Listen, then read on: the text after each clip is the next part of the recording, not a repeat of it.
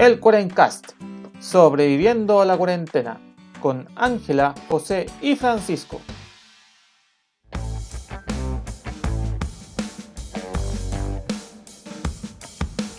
Buenos días, buenas tardes y buenas noches a todos los amigos de la internet que nos acompañan esta nueva semana de sobrevivencia al bicho.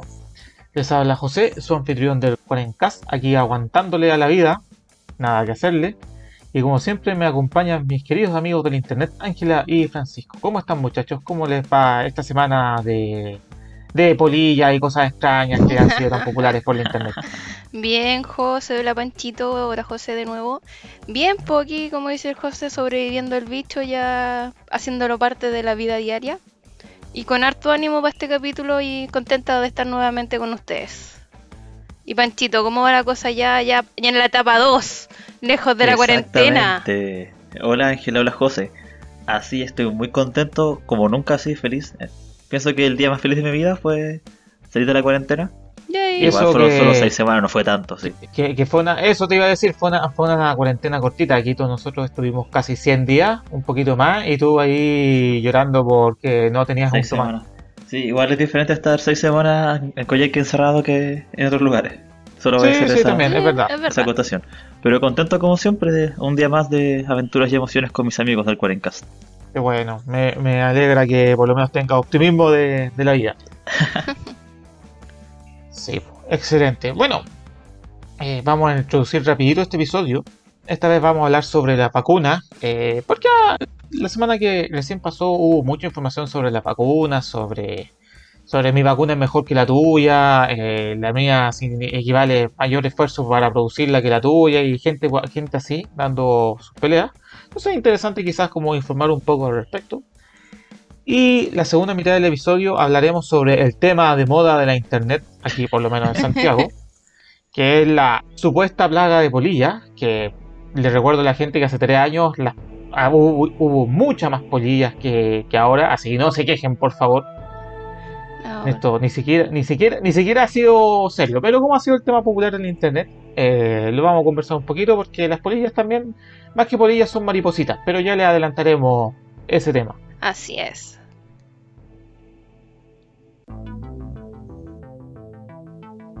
Eh, bueno, esta semana, el lunes, así la empresa Pfizer, que es una de las farmacéuticas más importantes de este planeta, o sea, importante entre las importantes, eh, anunció con todos los bombos y platillos que podían, así casi poniendo una orquesta completa, que su vacuna, que es una de las tantas vacunas que se están desarrollando para controlar al bicho, si es que, si es que funciona, eh, tenía una efectividad del 90%, que significaba que, que efectivamente funcionaba. Y eso obviamente generó mucha alegría, mucha gente, eh, bacán, que se puede, estamos cerca de tener una vacuna, la- las bolsas subieron, la gente eh, empezó a reírse del bicho.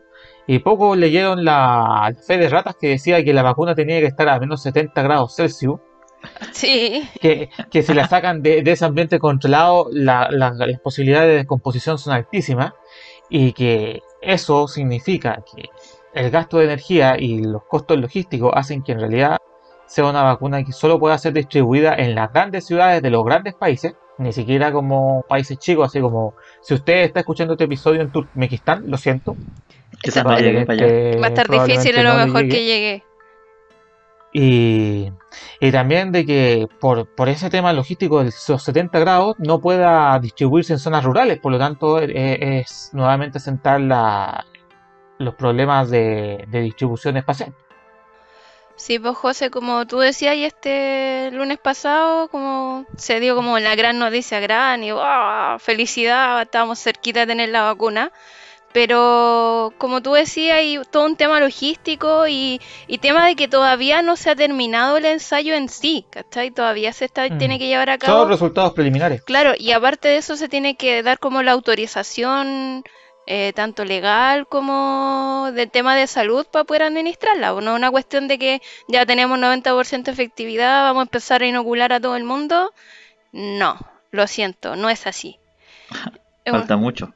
falta mucho. Porque tampoco eh, está muy claro el, el grupo de gente sobre el que lo probaron. Quizás no funciona muy bien para adultos mayores o para embarazadas o para Claro. personas con enfermedades crónicas. Porque los Que primeros son datos... justo el, el grupo de riesgo. po. Los primeros datos que dieron es que este 90% de efectividad se había dado como en una muestra de 43.000 voluntarios, que dentro de esos 43.000 voluntarios hay unos que obviamente recibieron el placebo, como otros que recibieron dos dosis de la vacuna con el bichito. po. Ah. Dentro de toda esta muestra gigante de los que recibieron el bichito, solo 94 resultaron contagiados después de haberse inoculado. Y, pero los infectados correspondían al 10% del total como de los que habían recibido la vacuna. Así que tampoco es un número tan, tan así como, oye, la vacuna no funciona tan bien. Pero Mm. dentro de los que fueron inoculados, que, que recibieron la dosis, que, tu- que, bueno, en realidad le dieron dos dosis, eh, hicieron estudios después de 7 días y después de 28 días. Y dentro de ese grupo que, que recibió el bicho se demostró que tenían un 90% de eficiencia y de eficacia, por decirlo. Entonces, es positivo, es súper bueno, pero siempre hay que estar recalcando que estamos todavía en, en- como en pañales en todo este, en todo este proceso, po, ¿cachai? Estamos, es- es- sea, siempre es bueno poner en contexto de que una vacuna se tarda de 5 a 10 años y aquí la estamos haciendo en tiempo récord. O sea, En meses. eh, al apurarlo, se están tomando todos los protocolos de seguridad, se está tomando la- la- todas las medidas de emergencia, pero aún así la- las posibilidades de error siempre son aumentan. Sí. Oye, José, ¿y cómo llevamos una vacuna a menos 70 grados? ¿Cómo- con, con qué comparamos esa temperatura uno que es un ser humano? O sea, yo Mira. vivo en Coyhaique y hace frío, pero menos 70 grados no sé cuánto será. Mira, tienes que pensar de que probablemente el congelador de tu refrigerador, a ver, un refrigerador normalmente refrigera a 3 grados en su compartimento refrigerado y debe llegar a los menos 16. Eh, cuando le ponéis máxima potencia al refrigerador, algunos refrigeradores más modernos que tienen así como el- la función super congelar, Super free, freezer. claro, pueden llegar hasta los menos 20 por ahí. Ah. Entonces menos 70 es, puta, es es complicado. muchísimo, ¿cachai? Yo, yo en realidad yo no sabría. Yo sé que en, lo- en- en los entornos más extremos de la Tierra podéis quizás encontrar menos 70 grados, así en la Antártica en invierno, por ejemplo, con una tormenta de, de- De, de de hielo, de y nieve, hielo, nieve quizás. Pero esto estamos hablando de refrigeración ya eh, a nivel. Dios. industrial muy elevada y eso consume energía. Entonces estamos hablando de que primero tienes que transportar la vacuna Sí, eh, mm, entonces yo, yo me imagino, puta, a ver, aviones que te- van a tener que especializarse para cargar una carga delicada, frágil, a menos 70 grados, a menos 70 grados Celsius, ya eso debe ser carísimo. Sí. Después, a- eh, moverla dentro de las ciudades a, los centros de distribución, que también tienen que estar a menos 70 grados, y ya estaba hablando de instalar eh, super eh, eh, grandes super refrigeradores en hospitales. Yo creo que los hospitales deben tener algunos refrigeradores que pueden acercarse a esas temperaturas para algunos mecanismos. Me imagino yo, yo no soy experto en esta cuestión, pero pero mm, aumentar la capacidad para tener varias dosis de vacuna y se supone que tienes que vacunar a, a todas las personas dos veces Sí, y se está hablando de que para parar la pandemia necesitas como mínimo vacunar al 70% de la población mundial. Entonces, ponte tú, yo, yo te pongo casos, no sé, eh, aquí, aquí mismo en Chile, mm, yo que soy del norte, la vacuna llega ya a Antofagasta, Calama, Iquique, ¿eh? pero de ahí, ¿cómo la distribuyes sin, que, sin perder la cadena de frío eh, por mitad del desierto para llegar a los pueblos más chicos, como San Pedro de la Cama, eh, Sierra Gorda y otras cosas, y, otro- y los otros pueblitos chicos que están por ahí, Caspana, La Sana, Turi, Sí, Imagínate. Ya hay para vacunar, para, para- para- considerando un criterio de equidad de que tienes que vacunar a cada persona, por mucho que va- vivan 15 personas pues, en un pueblito. Entonces, y eso te lo estoy diciendo en, en- en comunas poco pobladas. Pero imagínate ya en el sur, como debe ser, por ejemplo, tú mismo allí en Coyhaique, o quizás sin irnos tan lejos, en las regiones mm, de, del Biobío, la Araucanía, etcétera, donde nuevamente llega a la gran ciudad, pero después como empieza a distribuirla a la gente de, de- de las comunidades indígenas, eh, de los pueblos más pequeños. Eso es, un tema sumamente complicado y una de las críticas que se está haciendo es que finalmente por el consumo de energía y, La logística. y por la logística la- va a terminar vacunando a las poblaciones de las grandes ciudades. ¿sí? Sí, po. O si no, lo- los gobiernos se van a tener que hacer cargo de mover a la gente como ya, tal día súbanse al Claro. autito o al bus que los llevamos a vacunar. que lo llevamos a vacunar y, y listo, que, que va a ser que, que va a ser lo mejor. Si no, si no puedes llevar la vacuna, trae a la gente. Oye, Pero, pero, lo que te dicen es que es eso. algo parecido ocurrió hace muchos años atrás acá en Chile cuando llegó la vacuna de la polio, que obviamente no, no existía la cantidad de camiones como hay ahora que, que tienen como un sistema de refrigeración que les podía, les aseguraba el, el el, mm, llevar la vacuna, que no perdiera la cadena de frío ni la efectividad. Y lo que tuvo que hacer el, el gobierno de esos años, que igual es como entre chistoso y tierno, tuvieron que confiscar lo- los camiones o los carritos que se dedicaban a distribuir helados. Así que a lo mejor vamos a tener una época en que no vamos a poder comer helado, pero por el bien de la vacuna. ¿eh? Así que con la vacuna. vamos a tener que, que prepararnos mentalmente. Guarden helado, chiquillo, no. todo, todo, todo sirve, porque quizás bajarla de menos 70 a menos 10, puta, apañe, menos 5 apañe, pero quién Claro. sabe. Eh, ser- yo, yo ahí, yo, yo insisto, yo no soy técnico y tampoco soy, soy especialista en refrigeración, yo, pero sí, sí cacho un poco sobre cadenas de, lo- de logística y cómo distribuir cosas. Claro, aunque lo otro, yo no sé cómo la- si las otras vacunas que se están desarrollando en paralelo, a lo mejor tengan que tener este mismo como componente de tan baja temperatura. A lo mejor los otros grupos farmacéuticos están trabajando en paralelo en, en tener la vacuna y al mismo tiempo no, no tener que tener como esta temperatura tan baja para asegurarla, porque como dice el Mm. José, ¿de qué nos va a servir tener la solución si no todos se van a poder vacunar? O sea, hace poco nos salió una noticia que en un pueblo en Argentina muy recóndito que está en La Pampa, pero ya donde, como dirían, donde el diablo perdió el poncho, Ya. un pobre viejito se enfermó y se murió, pues y nadie entendía cómo el coronavirus había llegado tan lejos y casi no había interacción. Entonces, vamos a tener que, van a tener que buscar en verdad la- los gobiernos, las farmacéuticas, toda la solución para poder llegar a todos esos lugares, pues. Sí. Sí, pues. De la OMS mostró que habían tres como categorías de temperatura de la vacuna. Eh, bueno, hay unas que están entre rango entre 2 y 8 grados Celsius, otra entre menos 20 y otra entre menos 70, que acá se ubicaría la de Pfizer. Pfizer. Y justo la semana pasada salió en la BBC una noticia sobre una vacuna que está desarrollando un equipo de, de India, que. India es el segundo el país más poblado del mundo, que tiene mucha población que está vive, no sé, pues, en lugares muy, muy aislados, muy extremos. Y la temperatura allá sí que es un problema, pues. como dice Sí, y, tú, Ángela, eh, ¿cómo lleváis para allá las vacunas? Y ellos están trabajando en una vacuna que se dice que se espera que sea to- tolerante al frío, o sea, perdón, al calor, que se llama termoestable. Y que sería, por ejemplo, una vacuna que aguantaría hasta 37 grados Celsius durante un mes, sin Claro. que pierda su, su característica. Este igual todavía está en fase así en... Hace Está- En poco fase de pasó... preparación, Fase- pero Sí, pues, Sí, ya- y- Ya pasó el testeo con los chimpancés y ahora están como en la, en la... Están buscando fondos para poder hacerlo en humanos, así que todavía falta harto.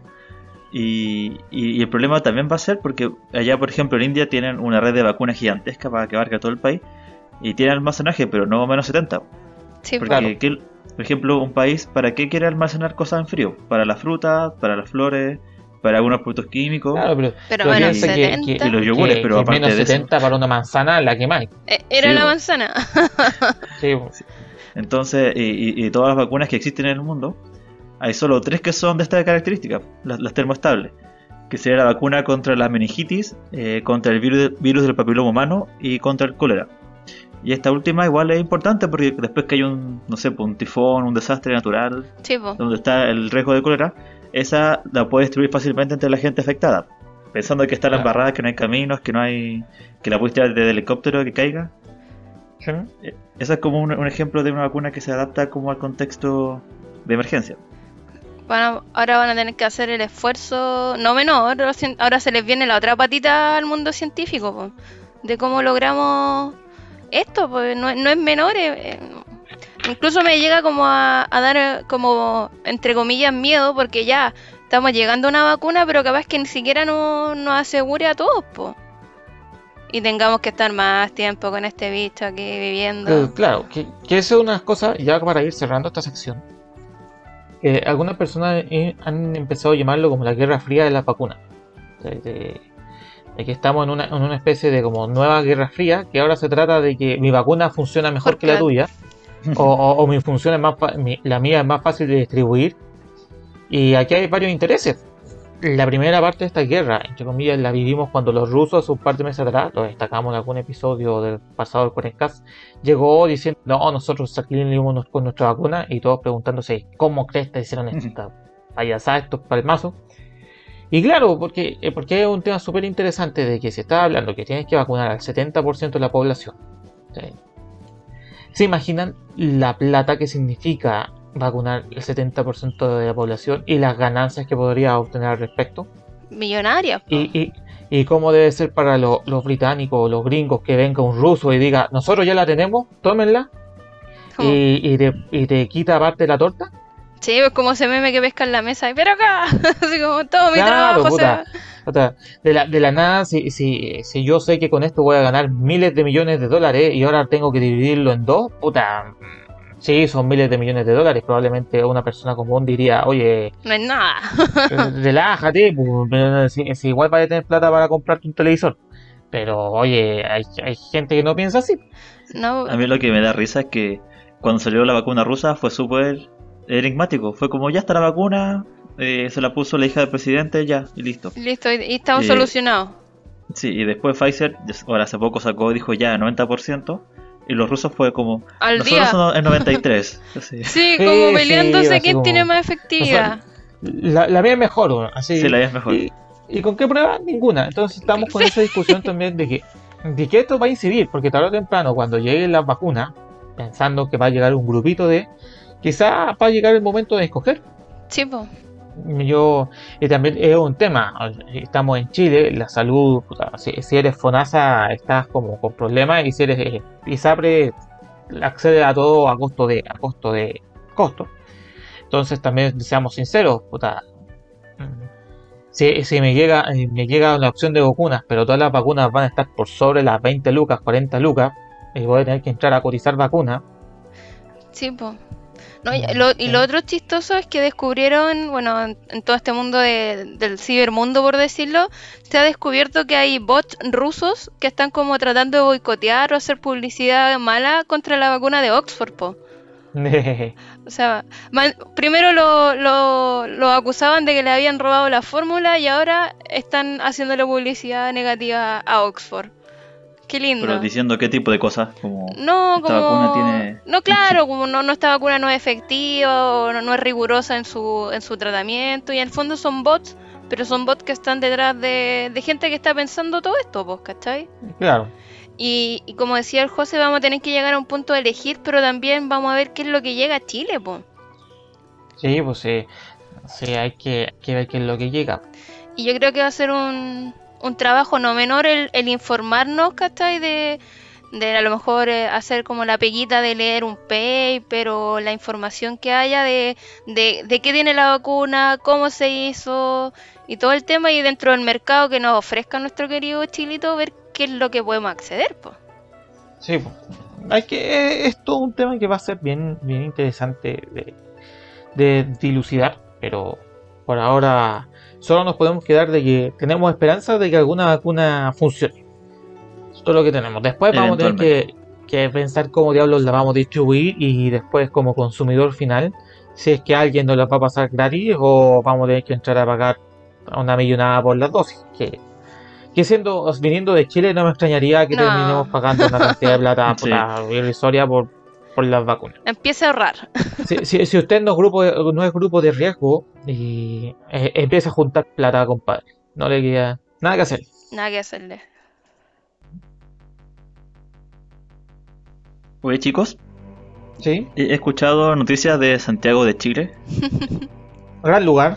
de que la gente vive aterrada, de que las noches no, no quiere encender la ampolleta, de que cierra las ventanas, de que están desesperados con una plaga de polillas.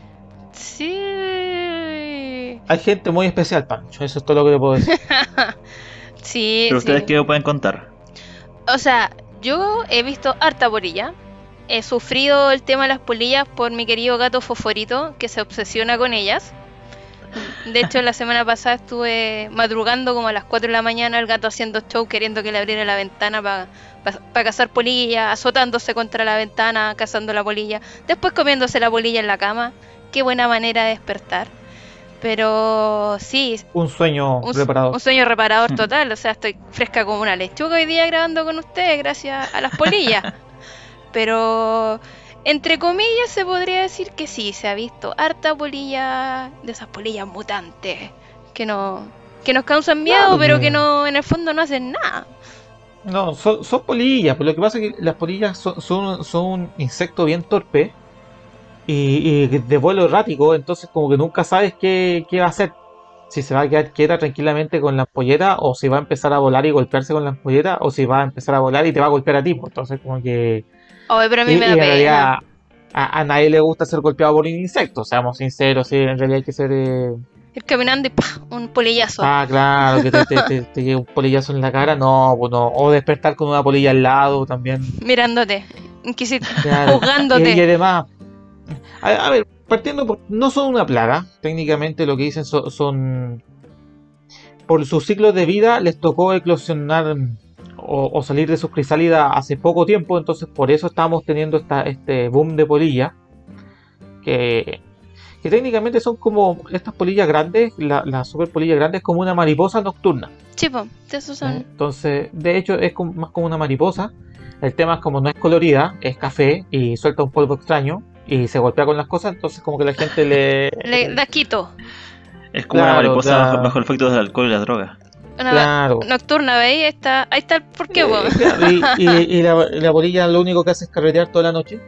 La polilla, además, también lo que dicen es un importante polinizador. O sea, a falta de abejitas, las polillas hacen su parte, su pega. Sobre todo con, con las eh, flores nocturnas también. sí, co- como hay flores de día, también hay flores de noche. Y las polillas se encargan de polinizar cosas en la noche. Y esa es su pega. Y su- les tocó eh, nacer más o menos hace como unas 2-3 semanas atrás. Ahora están en fase adulta. Eh, después morirán, después volverán otras polillas y así iremos yendo.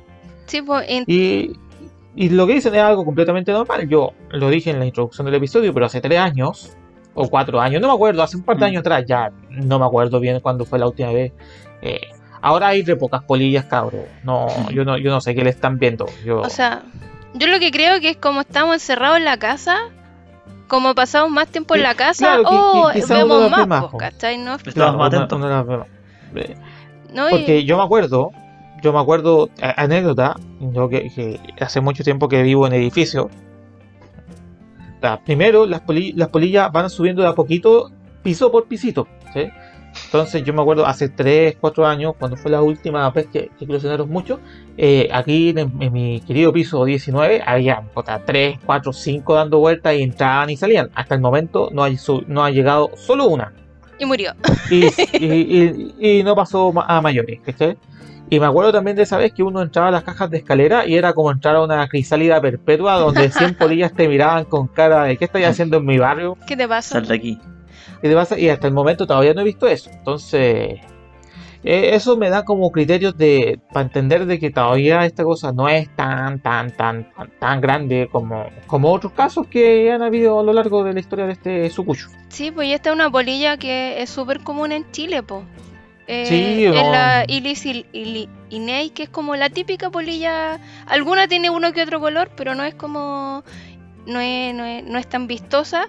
Y como decís tú, José, ellos en el fondo su ciclo de vida es el, como el huevito, después la pupa, o sea, el, y- de pupa que es como que están envueltas como en esta. como capitas, como las mariposas, po. Y después Claro, sí, eclosionan. Pero igual es, eh, ellas, las polillas cuando nacen, pues salen como mariposa, tienen un, un ciclo de vida súper corto que es que como dos semanas como máximo. Literalmente ellas llegan a comer, a tener sexo y reproducirse. Esa Dan la es su... da- Dan la vida para que puedan haber más polillas. De, de- de paso polinizan un par de flores y ya... Y, y serían. Yo, yo creo que mucho del pic de polilla ahora ya va a empezar a disminuir, o sea, te- a no ser de que empiecen a nacer la, la, Las otras que vienen, polillas claro. van a ir La segunda camada. Sí, pues eso es lo que se dice. Yo estuve leyendo de las polillas. Bueno, de, del nombre de polilla viene de polilla. Polilla, vamos. La polilla viene de polilla. Viene de polilla. Pero el nombre viene del efecto que provoca, que apolilla las cosas. Claro. Que, Sí, que po. apolilla la- los alimentos, los materiales. Y bueno, hay muchos, hay miles de especies de, de- que se agrupan bajo el término de polilla. Y algunas, eh, como las más dañinas, atacan los alimentos, la ropa, el papel. Eh, algunas eh, son parásitos de las colmenas de abejas. Otras dañan las papas, las uvas, eh, las manzanas. Así que nos quedamos sin vodka, sin vino y sin chicha. Así que igual dramático esa, Sí. ese tipo de polilla. Y lo, lo más curioso de estas polillas es que como otras cosas no son muy inteligentes. Son medias, medias lesas. Porque tienen un, un instinto muy fuerte que se llama la, la fototaxis. Ya. Que es que ellas navegan o se orientan según la luz. Y Ah. como durante gran parte de la historia del mundo, la única luz de noche era la luna, la- las polillas volaban yéndose en la luna. Pero cuando se inventó la ampollita, que fue como el, el infierno para las polillas, eh, la, la ampollita es un súper estimulante para las polillas. Claro, es Así como. que solo ven la ampolleta y no ven nada más la Ñum, ampolleta. fuerte y Y derecho. tienen, y tienen una atracción mortal contra la, la ampolleta. Y por eso eh, mueren muchas, pues como que van, como que no pueden no irse contra la ampolleta. Claro, Sí. o sea, imagínate si, si estás acostumbrado a ver a, a sobrevivir con la luz de la luna y de la nada ves eh, Super luz. millares de lunas, así, Mm. millares, millares de superlunas en tu entorno, obviamente te volvís loco. Exactamente. Oye, Y pero. lo- lo- di- Dale, Panchito. Ah, sí, que te iba a decir que hemos encontrado, según los estudios, dos tipos de evolución en las polillas. Así que igual están, están evolucionando. No son tan torpes. el más, sí, el, o sea, el más clásico tiene que ver con el hollín. Porque cuando empezó la revolución industrial en Inglaterra y todo se llenó de humo, eh, las polillas que eran más oscuras empezaron a sobrevivir versus las más claras. Entonces ahí se nota que las polillas que viven en lugares más contaminados son más oscuras y se ve como un tipo de adaptación al medio. Y lo otro, que las polillas urbanas son cada vez más pillas. Eh, un grupo científico crió desde su inicio, desde los huevitos hasta la larva y la pupa, y después ya la, la polilla grande, a polillas del campo y polillas de la ciudad. y, las polillas del campo se tiraron como locas contra la, ampolleta, pero un tercio de la ciudad como que no se sintió tan atraída a la ampolleta. Ah, ya, o sea, ya, ya he ido cachando de que no, la ampolleta es su enemiga. Sí, no, Exactamente. no está a la mano ir a, a la ampolleta. Que puede ser una atracción mortal una ampolleta para las pequeñas polillas. La evolución nunca termina de sorprender. Oye, pero yo quiero hacer una, una salvedad para que, por favor, en una campaña hashtag salvemos a las polillas. Que las polillas que estamos viendo ahora no son las que se comen la ropa, po. Mm. No es la especie que, que se come la ropa. La tiniola viciela es la que se come la ropa. Y no es que la polilla en sí se coma la ropa, sino que son los huevitos o las larvas cuando están en su proceso de, de transformarse a polilla, las que se comen la ropa. Y hay otro tipo de polilla que es la que yo detesto con todo el alma, que es la que se come la comida. Que es lo tip- que es la misma, que es la misma que Mm. la que se come, o sea, el mismo sistema por decirlo, pero que van orientadas como a comerse la- las reservas de, de arroz, avena. Me tocó Cuando uno paleta. abre la despensa, ¿sabe la polilla? Esa es la polilla. A esa, esa sí, si usted la quiere asesinar, lo, lo autorizo porque la polilla la comía. Porque a mí me pasó. Así que, pero no, no maten a las polillitas que andan dando vueltas ni nada, porque como dice el José, pues son polinizadoras, están ayudándonos en todo este sistema. Así que, Claro, ahora también yo también digo, si, si puede no matarlas, no las mate, pero si accidentalmente o por no le quedó otra y mató una, tampoco es como para ponerse tan grave, así Sí, como ah, pues. asesino, también, también No. seamos sinceros, tampoco hay que ponerse grave al respecto. No, son, Pensemos que las polillas están haciendo lo, lo mejor que pueden hacer. son los snacks de fosforito, de proteína. Así que yo lo dejo. Claro, son- O sea, como Sí. esta forma de diferenciar que contaba la Ángela, las polillas pequeñas son las que se comen la ropa. Y, y si uno ve las polillas más grandes y como más robustas son esas que se alimentan de, de néctar, así que esas son las buenas. Así que, hashtag, salvemos a las polillas grandes. Está bien. Con ese aviso de utilidad pública pro insectoide, vamos cerrando ya el episodio de, la, de esta semana. Oigan, chiquillos, yo les quiero dar el dato freak chistoso, como para Perfecto. terminar. Que hicieron un estudio, bueno, en, tema, en todo este tema del encierro y del boom de los deliveries que, que tuvimos, porque si estamos, pero seamos sinceros, a veces era más fácil pedir que salir, que gastarnos el permiso. Y se hizo un estudio acá en Chile en donde descubrieron cuáles hab- habían sido las cosas más pedidas, aparte del típico que es la comida, que es como, ah, Mm. ¿Para qué? Lo que más se ha vendido en este tiempo han sido juguete para mascotas, test de embarazo, condones, tinturas para el pelo y pañales. Así que igual me da risa que lo- entre lo más vendido estén los test de embarazo y los condones. Como, oh, me pasé o oh, no me voy a pasar. ¿O faltaron o estuvieron? Claro. Mira, en tiempos de crisis suele, por algo una generación completa ya de, de- de ancianos, etcétera, le llaman baby boom. El baby boom. Sí, así que Así que y eso fue la crisis de la Segunda Guerra Mundial. Así que por favor, no no es algo plausible, ¿eh? no, no me extraña, no me extraña. probablemente el próximo año tengamos muchos niños. Por favor, no le pongan COVID ni nada parecido. No se lo merecen. Pónganle Co- Pfizer. COVID Terry González, Claro, una cosa así. Grande COVID. Perfecto. Si no, tú, Pancho, no tienes ningún dato interesante para terminar este episodio. Si me preguntáis, la verdad no, no sé. Mira, Ya, solamente eh, ahora he estado viendo la noticia que aparecen de vez en cuando.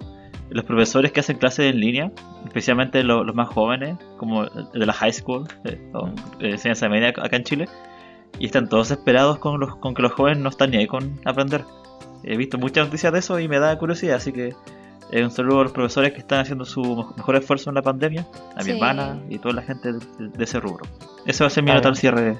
Sí, grandes profes que están haciendo un esfuerzo no menor. Bueno, con ese saludo a los profes, ya nos vamos despidiendo.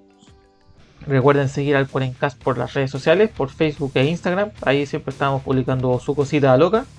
Eh, pueden, recuerden, obviamente, seguir, comentar, compartir, todo lo, lo que quieran. Siempre estamos también eh, escuchando y leyendo los comentarios. Y eso, así, de esta forma cerramos esta nueva semana cuarencatesca. Polillesca y vacunesca. Polillesca y todo ese cuento. Te- eh, tengan cuidado con el bicho y tengan cuidado con las polillas porque nunca se sabe. Así que eso, con eso nos vamos. Pásenlo cachirupi. Hasta luego. Yo, yo. Cuídense, Chao. chao, chao.